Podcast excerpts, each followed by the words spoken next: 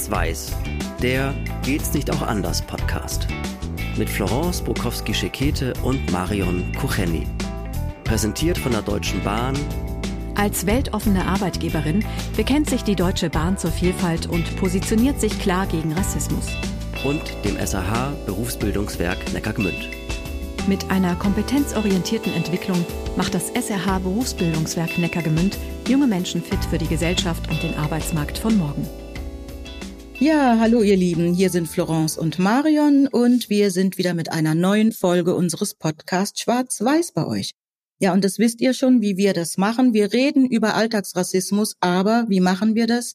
Wir haben keine Schuldzuweisung, wir machen uns keine Vorwürfe, wir wollen uns auch nicht in die Haare kriegen und wir wollen am Ende natürlich immer noch miteinander über dieses Thema sprechen.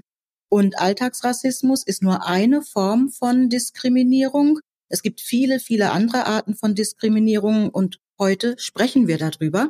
Und heute freuen wir uns sehr, dass wir einen unserer Sponsoren dabei haben, nämlich Simon Stadler. Er ist PR-Manager beim Berufsbildungswerk Neckargemünd. Hallo, lieber Herr Stadler. Ja, vielen Dank für die Einladung, Frau Prokowski-Schekete und Frau Kucheni. Sehr, sehr gerne. Lieber Herr Stadler, gehen wir gleich mal in Medias Res. Das Berufsbildungswerk Neckar-Gemünd. Das ist eine Einrichtung, die jungen Menschen hilft, jungen Menschen mit Beeinträchtigungen, mit Behinderungen kann man auch sagen. Und sie hilft diesen Menschen, ihren Weg in eine Ausbildung und dann später auch in einen Beruf zu finden. Finanziert wird das Ganze der Vollständigkeit halber von der Agentur für Arbeit. Und beim Stichwort Beeinträchtigung beziehungsweise Behinderung, da sind wir natürlich auch ganz schnell beim Thema Diskriminierung. Wenn jetzt ein junger Mensch bei Ihnen eine Ausbildung beginnt, dann ist seine Vorgeschichte ein bisschen anders als die seiner Altersgenossen ohne Behinderung. Wie nämlich? Wie müssen wir uns sowas vorstellen? Wie kommen diese jungen Leute zu Ihnen? Das stimmt absolut. Unser durchschnittlicher Auszubildender ist 22 Jahre ja, hinter ihm liegt in der Regel eine eher wechselhafte Geschichte. Also wir sprechen hier von längeren Krankenhausaufenthalten, stationäre Psychiatrie auch oft dabei. Sowas hat dann häufiger auch Schulwechsel zur Folge. Mehrfach müssen Klassen wiederholt werden. Dieses Wechselspiel aus der Behinderung und einer sozialen Isolation, die daraus auch entsteht, bringt eben hervor oder bringt mit sich, dass wir viele Einzelgänger und Außenseiter-Schicksale erstmal in diesem Moment äh, sehen und diese soziale Isolation führt dann bei manchen Diagnosen eben auch dazu, dass es wieder negativ in die Krankheit oder in die Behinderung zurückspielt und dann entsprechend verstärkt. Und das ist natürlich eine sehr problematische Dynamik, die da entsteht. Das heißt also, es ist auch rein zwischenmenschlich und emotional im Umgang erstmal nicht so einfach mit diesen jungen Menschen, weil sie halt eben schon ein ganzes Paket mitbringen, auch natürlich an, nicht nur an Krankheitsgeschichte, sondern wahrscheinlich auch immer wieder an Zurückweisungen, an so ein bisschen, ja, Abwehrverhalten. Wie begegnen Sie dem? Also ich kann mir vorstellen, das ist nicht so einfach, erstmal einen Zugang zu denen zu finden. Tatsächlich ist ähm, Sozialphobie auch eine ganz häufige ähm, Diagnose bei unseren Teilnehmenden, aber auch eben nur eine von vielen. Ganz viele Autismus, ADHS, also psychische Diagnosen sind bei uns mit Abstand am weitesten verbreitet. Ja, wie begegnen wir dem? Indem wir eben systematisch Strukturen schaffen, die ähm, Kommunikation und Austausch ermöglichen, die ähm, mit der Diagnose ins Handling gehen, sage ich jetzt mal, und die eben darauf einzahlen, dieses Defizit, was wir erstmal beobachten, in geeigneter Form eben zu adressieren. Wie unterscheidet sich denn dann die Ausbildung von der Art der Ausbildung, die junge Menschen anderswo durchlaufen? Haben Sie da mal so einen konkreten Eindruck für uns? Würde ich gleich machen, vielleicht noch ganz kurz vorweg, ähm, weil Sie es angesprochen haben eben, oder weil ich erzählt habe, dass die Vorgeschichte von unseren Teilnehmenden eben eine oft von Rückschlägen geprägte. Wenn Sie denn bei uns dann ähm, aufschlagen und ähm, in Ihre Maßnahme, also entweder eine Ausbildung oder eine berufsvorbereitende Bildungsmaßnahme einsteigen, dann machen sie bei uns die Erfahrung, dass sie auf einmal einer oder eine von vielen sind. Also einer, der ein Handicap hat, der eine Behinderung hat, der aber auch nur einer mit einem Handicap hat, wie alle anderen, die auch eins haben. Und diese Klientel, diese soziale Situation ist für viele das erste Mal, dass sie eben nicht der Außenseiter oder nicht der Sonderling eben sind. Und das trägt schon einen ganz erheblichen Teil zum Ausbildungserfolg bei. Und ist das immer so einfach eigentlich? Also allein dieses Empfinden, ich bin hier nicht alleine, da sind ganz viele, die haben mit ähnlichen ähm, Problemen vielleicht auch zu kämpfen wie ich. Ist das dann immer so, dass das dazu führt, dass der Zusammenhalt gut ist oder ist auch der Zusammenhalt unter ihren Auszubildenden manchmal geprägt von Konflikten, weil es eben nicht funktioniert, weil das nicht unbedingt immer gut ist, dass man anderen begegnet, die vielleicht auch eine Sozialphobie haben oder die auch Probleme haben diese Dynamik, jeder hat sein Päckchen zu tragen, ist erstmal eine sehr gute Grundvoraussetzung. Nichtsdestotrotz sind, reden wir hier von jungen Menschen, die extrem divers sind, noch diverser als Leute, die auf der Straße rumlaufen erstmal. Das heißt, wenn da eben die Falschen aufeinandertreffen, ist natürlich auch Rambazamba genauso wie woanders eben auch. Deswegen dauert das immer ein paar Wochen, bis ähm, sich dann die richtigen zusammenfinden. Aber das passiert relativ zuverlässig. Und was wir machen, ist eben auch das, dass egal in was für einer Ausbildungs- oder Bildungsmaßnahme ich bin, die Gruppe, in der ich dort bin, ist nicht die gleiche Gruppe, in der ich zum Beispiel im Wohnbereich bin. Das heißt, wir schaffen systematisch Kontaktflächen zu möglichst vielen anderen, um eben die soziale Integration eben auch parallel zur Ausbildung zu ermöglichen. Und dann bieten Sie ja, glaube ich, 40 verschiedene Möglichkeiten an, in einen Beruf zu starten oder eine Ausbildung zu machen, die dann später in einem Beruf mündet. Jetzt habe ich mich gefragt, wie sieht das dann aus, wenn in diesem Ausbildungsweg Menschen sind, die eine ganz unterschiedliche Grundvoraussetzungen mitbringen. Also Sie haben schon von Autismus eben gesprochen. Sie haben von Menschen, die eben körperliche Beeinträchtigungen haben, gesprochen. Also die kommen da wirklich mit ganz unterschiedlichen Voraussetzungen an. Jetzt müssen aber Lerninhalte ja vermittelt werden. Wie machen Sie das?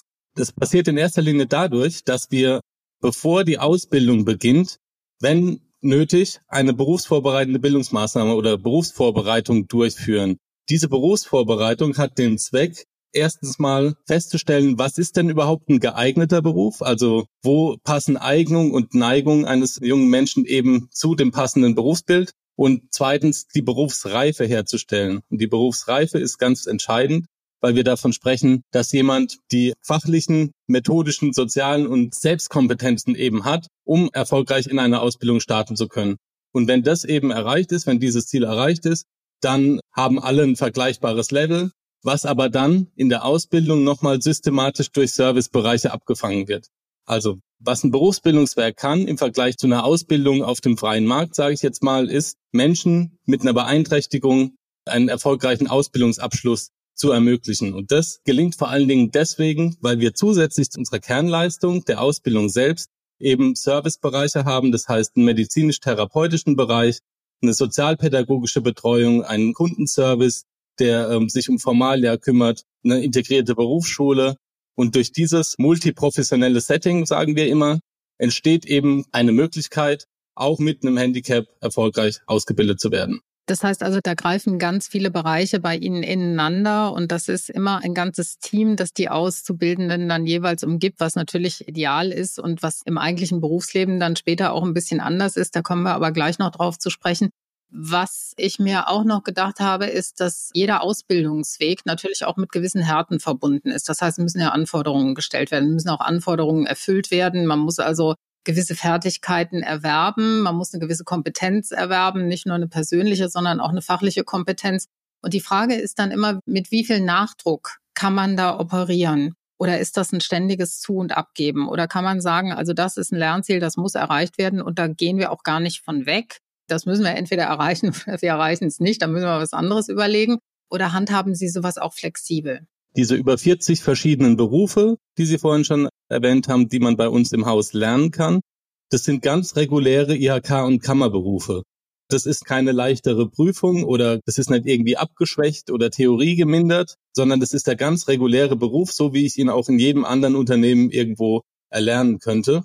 Diese Härte, die Sie ansprechen, die eben durch einen Schub einer Behinderung beispielsweise entstehen kann, die versuchen wir eben mit den benannten Servicebereichen eben so gut es geht abzufangen. Aber trotzdem kann es natürlich sein, dass ein Teilnehmender mal durch eine Prüfung rasselt oder dass irgendwas passiert, ja. Und dann ist es so wie draußen auch, sage ich jetzt mal, dass man eben ähm, entweder eine Prüfung wiederholen muss oder ja eine geeignete Entscheidung trifft. Also man wird da nicht besonders geschont in diesem Zusammenhang. Gibt es auch Fälle, wo Sie sagen, da haben wir uns alle Mühe gegeben und es hat aber am Ende nicht funktioniert? Ja, die gibt's natürlich, ist aber die Ausnahme, weil wir eigentlich systematisch sicherstellen oder relativ sicher gehen können, dass die richtige Berufswahl getroffen wird auf Basis von Eignung und Neigung und dass wir dann eben mit unseren Servicebereichen das noch eingefangen kriegen. Also da ist ganz wichtig auch der Lernort Wohnen, also unsere sozialpädagogische Abteilung heißt Lernort Wohnen. Die sorgen eben dafür, und zwar in einem ganz anderen Setting und in einer ganz anderen Methodik, sorgen dafür, dass ähm, frühzeitig erkannt wird, wenn psychologische Themen eben aufkommen bei unseren Teilnehmenden, die einem Prüfungserfolg im Wege stehen könnten beispielsweise. Und wenn die Ausbildung dann abgeschlossen ist, wie schwierig ist der Wechsel in den Arbeitsmarkt? Tatsächlich haben wir den Claim, dass wir innerhalb von einem Jahr unsere Auszubildenden in ein sozialversicherungspflichtiges Beschäftigungsverhältnis bringen, und zwar über 60 Prozent unserer Auszubildenden. Und das ist schon eine Hausnummer. Das ist eine, die auch, selbst wenn ich äh, meinen Beruf ganz normal bei einer anderen Firma äh, erlerne, nicht unbedingt sichergestellt ist, dass 60 Prozent der Auszubildenden dann innerhalb von einem Jahr in einem Job sind.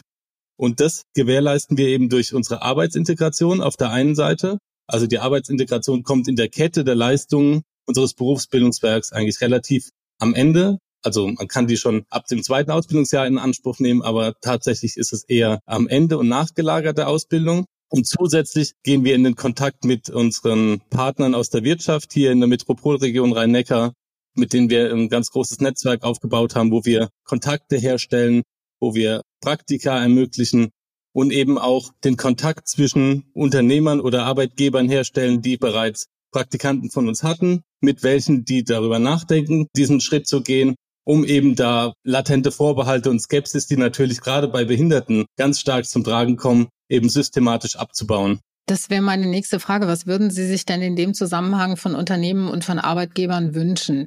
Sie sagen, ja, es gibt Vorbehalte. Also man überlegt natürlich, ja, man muss ganz viele Sachen dann auch behindertengerecht ausstatten und so. Das ist halt immer mit einem größeren Aufwand verbunden, als wenn man jemand anders einstellt. Also was würden Sie sich neben einer größeren Offenheit vielleicht wünschen zum Stichwort Vorbehalte? Ich würde mir wünschen, dass es erstmal eine Aufgeschlossenheit gibt, dass es eine Bereitschaft gibt, in kleinen Schritten auf eine Gruppe, die einen wirklich großen Mehrwert in einem Unternehmen leisten kann, zuzugehen.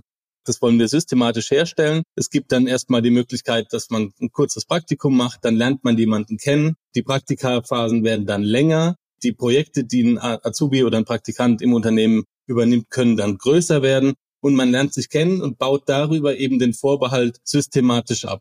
Der erste Schritt oder diese erste Kontaktaufnahme, die ist natürlich eine, die muss der Unternehmer oder der Arbeitgeber selber treffen, die Entscheidung, sich dafür erstmal bereit zu erklären, aber dann nehmen wir ihn an die Hand und bieten alle Unterstützungsleistungen, die nötig sind. Und Mehrwert ist ein gutes Stichwort, vielleicht für alle, die jetzt zuhören und die ähm, möglicherweise auch mal überlegen, ob sie jemanden einstellen möchten, der eben mit einer Beeinträchtigung zu ihnen kommt. Was sind die Mehrwerte für ein Unternehmen, wenn man so divers aufgestellt ist, was seine Belegschaft angeht? Die Mehrwerte sind natürlich, dass man die Diversität der eigenen Belegschaft erhöht, also dass diverse Teams in ihrer Produktivität höher sind, das liest man ja heutzutage an jeder Stelle. Das ist natürlich ganz klar. Teilnehmende, die bei uns aus der Ausbildung in den Arbeitsmarkt starten, haben eine hohe Resilienz, sind erprobt damit Rückschlägen umzugehen. Und das sind natürlich alles Skills, die auch ein gesunder Mensch natürlich gut gebrauchen kann und die natürlich im Arbeitsleben auch sehr gut funktionieren und zum Tragen kommen können. Haben Sie das Gefühl, jetzt Sie als natürlich in Ihrer Eigenschaft als äh, PR-Manager, als Mensch, der auch für die Kommunikation nach außen zuständig ist, dass das mehr gehört worden ist oder dass Sie mehr gehört werden in den letzten Jahren? Oder ist es so, dass Sie mit Ihren Inhalten, wenn Sie Ihre Arbeit und den Kern Ihrer Arbeit nach außen tragen, dass Sie da immer noch ein bisschen hart zu kämpfen haben, um das in der Öffentlichkeit und auch im öffentlichen Bewusstsein zu platzieren? Ja, also sprechen Sie natürlich was ganz Spannendes an. Natürlich zahlt der Fachkräftemangel ein Stück weit auf die Vermittelbarkeit ein unserer Absolventen. Das ist ja was, was uns im Zweifel nur im ersten Schritt helfen würde. Also wenn sich dann rausstellt, eine Person funktioniert nicht im Arbeitsleben oder kann die Anforderungen, die an sie gestellt werden, nicht erfüllen, dann würde das dem ja nicht helfen, dann würde er diese Stelle auch wieder verlieren oder sie. Was durch diesen Effekt eben entsteht, ist, dass ähm, Arbeitgeber gezwungen sind, erstmal aufgeschlossener zu sein und dann eben oft schnell die Erfahrung machen, ja, es gibt das, das und das Thema mit dieser Nachwuchskraft. Womöglich gäbe es das auch mit einer Nachwuchskraft ohne Handicap, ganz klar. Aber ähm, das kriegen wir irgendwie hin durch die und die Maßnahme. Und jetzt, wenn Sie sagen, die klassische Vorstellung von Barrierefreiheit ist ja die Rampe für den Rollifahrer die Integration oder Inklusion von Rollifahrern ist heutzutage überhaupt kein Thema mehr. Also Gebäude werden in der Regel sowieso barrierefrei geplant. Bei Menschen mit einem psychischen Handicap gibt's auch Barrierefreiheit, die ist eben ein bisschen anders geartet. Das heißt, derjenige müsste dann seinem Arbeitgeber sagen, hör zu, ich habe dieses und dieses Thema. Das kann in manchen Situationen dazu führen, dass. Und wie kann man dann gemeinsam damit umgehen? Das ist die Frage, die sich dann stellt. Aber meistens kriegt man das dann eben auch gelöst. Haben Sie denn das Gefühl, dass es wirklich immer noch eine größere Barriere eigentlich diese psychischen Beeinträchtigungen als die körperlichen Beeinträchtigungen? Also dass da doch viele Arbeitgeber zurückschrecken und sagen, wow, das können wir nicht so ganz einschätzen. Wir wissen vielleicht auch nicht, wie wir damit umgehen sollen. Psychisches Handicap ist natürlich so ein bisschen Blackbox. Man kann als äh, jemand, der nicht aus der Branche ist oder nicht ähm, entsprechend bewandert, kaum einschätzen, welche Auswirkungen das dann im Alltag mit sich bringt. Deswegen ist da immer eine gewisse Skepsis und deswegen ist es eben notwendig, sich erstmal kennenzulernen und auch ganz offen darüber zu sprechen, was es für Themen im Alltag und Zusammenhang damit geben kann und eben wie man das vernünftig gemeinsam lösen kann. Das waren spannende Einblicke. Ganz herzlichen Dank. Simon Stadler, PR-Manager beim Berufsbildungswerk Neckargemünd. Vielen Dank. Vielen Dank, liebe Marion. Vielen Dank, lieber Herr Stadler, für dieses Gespräch. Das war tatsächlich sehr spannend und es sind ein paar Begriffe, die mir hängen geblieben sind. Offenheit, Aufgeschlossenheit, Kennenlernen, Vorbehalte abbauen. Und ihr Lieben, wie ihr seht, das hat nicht nur was mit Alltagsrassismus zu tun, sondern bei allen Dingen, die jemand hat, die individuell sind, müssen wir eben diese Dinge beweisen, nämlich offen sein, aufgeschlossen sein, aufeinander zugehen. Ja, natürlich würde uns interessieren, wie ihr dieses Thema empfindet. Vielleicht habt ihr Erfahrungen damit, vielleicht seid ihr selber auch Menschen, die betroffen sind. Schreibt uns bitte, lasst uns Kommentare da. Ja, liked natürlich unsere Folgen oder abonniert unseren Podcast, dann verpasst ihr auch keine Folge. Ja, wie es in allen unseren Folgen ist und auch in allen unseren Themen, ist eins wirklich gemeinsam und das dürfen wir nie vergessen, nämlich reden und zusammen. Das war Schwarz-Weiß der Geht's nicht auch anders Podcast mit Florence Bukowski-Schekete und Marion Kucheni. Mit freundlicher Unterstützung der Deutschen Bahn, des SAH Berufsbildungswerk Neckargemünd, Fotoartist Charles Schrader und der Haas Mediengruppe.